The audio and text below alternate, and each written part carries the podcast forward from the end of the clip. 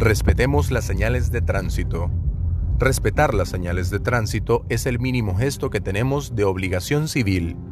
Respetando las señales de tránsito, no solamente protegemos nuestra vida, sino también que protegemos la de los otros conductores y peatones, los cuales no son responsables de la mala organización de tu tiempo para que te obligue a exceder los límites de velocidad. No te cruces semáforos en rojo, respeta la línea continua, no hagas giros indebidos, utiliza el cinturón de seguridad. Son reglas básicas de una sociedad educada.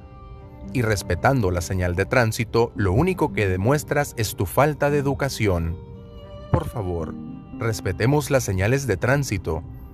Respetando las señales de tránsito, estaremos demostrando que estamos por el buen camino de la evolución para una mejor sociedad.